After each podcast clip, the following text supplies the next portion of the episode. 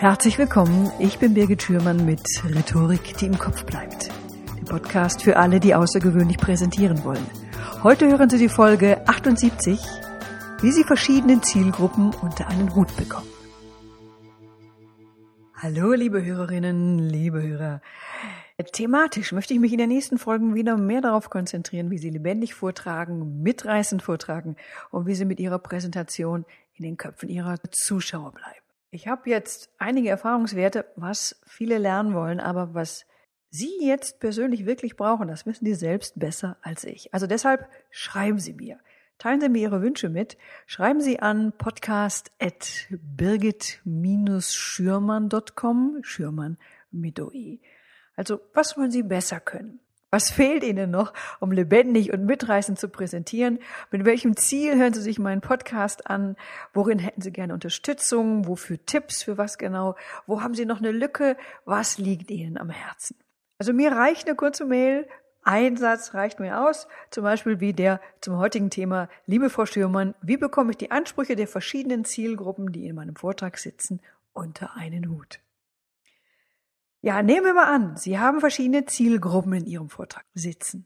Zuschauer mit einem völlig unterschiedlichen Know-how zu Ihrem Thema. Da gibt es natürlich unzählige Kombinationen von Menschen, die unterschiedlichen Input brauchen. So ein Klassiker ist beispielsweise, Sie haben unterschiedliche Abteilungen in Ihrem Vortrag. Vertriebler, Techniker und Leute vom Marketing sitzen im Publikum. Oder Sie haben Azubis und Mitarbeiter, die schon länger dabei sind oder verschiedene Kulturen.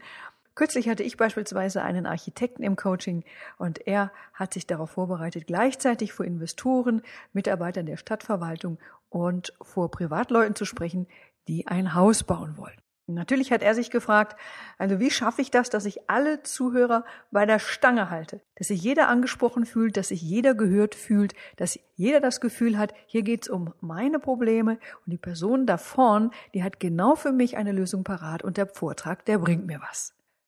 Also, super wichtig ist die Arbeit, die Sie sich vorher machen. Also Ihre Hausaufgaben. Ich empfehle Ihnen, machen Sie sich über drei Punkte Gedanken. Erstens, wer sitzt drin? Analysieren Sie Ihre äh, Zielgruppen ganz, ganz genau erstmal unterteilen, welche Zielgruppen haben Sie vor sich.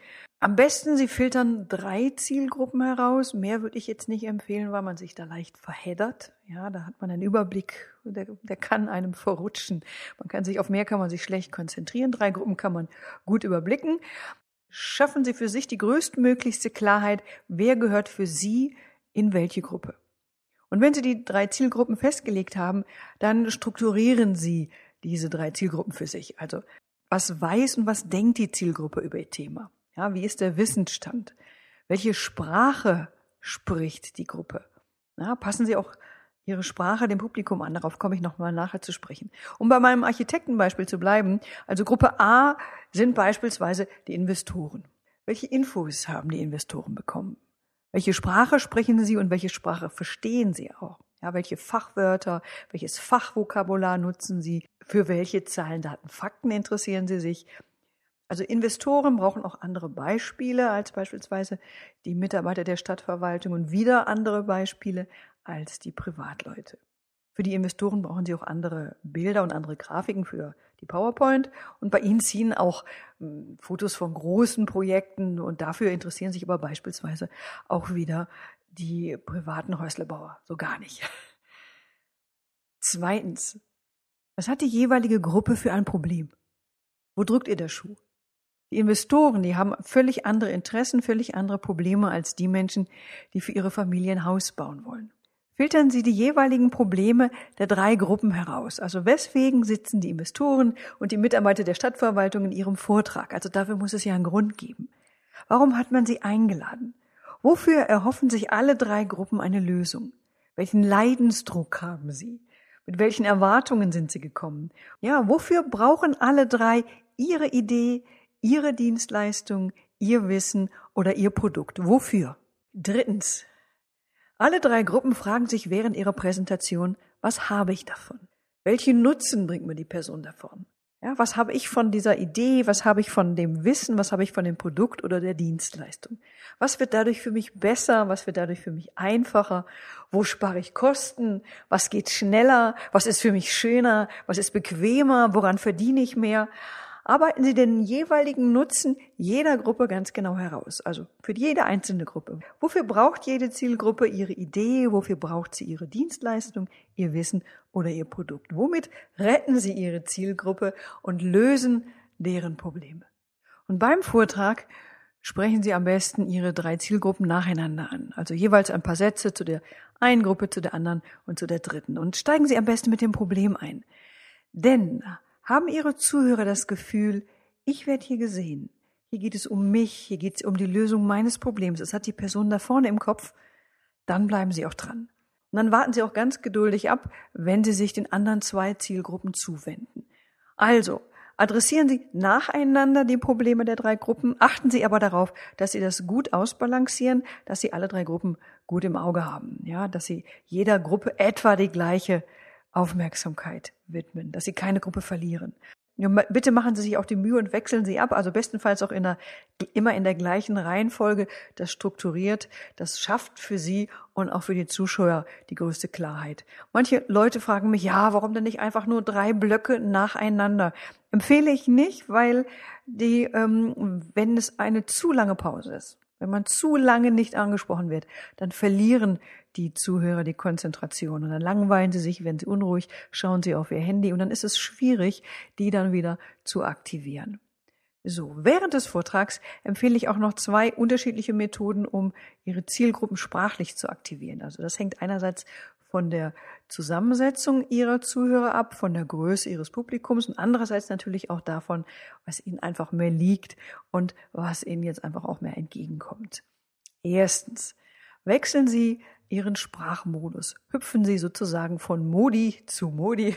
Ja, passen Sie Ihre Sprache der jeweiligen Sprache und Wortwahl der drei Zielgruppen an. Also bei den Investoren, bei der Stadtverwaltung, da glänzen sie dann mit ihrem Fachvokabular. Und wenn sie dann die Häuslebauer ansprechen, dann können sie die ganzen Fachwörter wieder streichen und in der Wortwahl sowie auch in ihren Beispielen viel persönlicher werden. Zweitens, die zweite Methode, der zweite Modus eignet sich gut, wenn Sie beispielsweise gleichzeitig zu Azubis und gleichzeitig zu langjährigen Mitarbeitern sprechen, wenn Ihnen Laien und Spezialisten zuhören wenn Ihr Publikum kunterbunt gemischt ist, Sie auch vielleicht nicht jeden kennen und daher auch gar nicht so richtig einschätzen können, wer sitzt drin. Steve Jobs, ja, der Präsentator aller Präsentatoren, der war ein Liebhaber der einfachen Sprache. In seinen Präsentationen äh, wählte er ganz leicht verständliche Worte, die wirklich jeder, jeder, jeder verstand. Und niemand, äh, wirklich auch niemand wäre auf die Idee gekommen, seine Kompetenz deswegen gering zu schätzen. Auch ich bin ein Freund von einfachen Worten und von komplexen Inhalten. Je einfacher die Wortwahl ist, desto mehr Menschen erreichen sie, weil es ist einfach leichter verständlich. daher ist meine Empfehlung, wählen Sie so einfache Worte, ähm, dass sie auch von Ihrer Oma verstanden werden. Ja, dass Ihre Oma das auch verstehen würde. Ja, und wollen Sie äh, komplexe fachliche Zusammenhänge erklären, dann durch ganz simple Beispiele, Beispiele aus unserem Alltag, aus dem Alltag Ihrer Zielgruppe, Analogien, Vergleiche. So, das hat wiederum zwei Effekte. Also die, die Laien, die Azubis, die noch nicht so lange dabei sind, sie verstehen inhaltlich, worum es geht. Zweitens, die Fachleute, die Profis, die Spezialisten, die freuen sich über kreative Vergleiche, die sie noch nie gehört haben. Interessanterweise steigert das sogar die Kompetenzvermutung, die man von ihnen hat.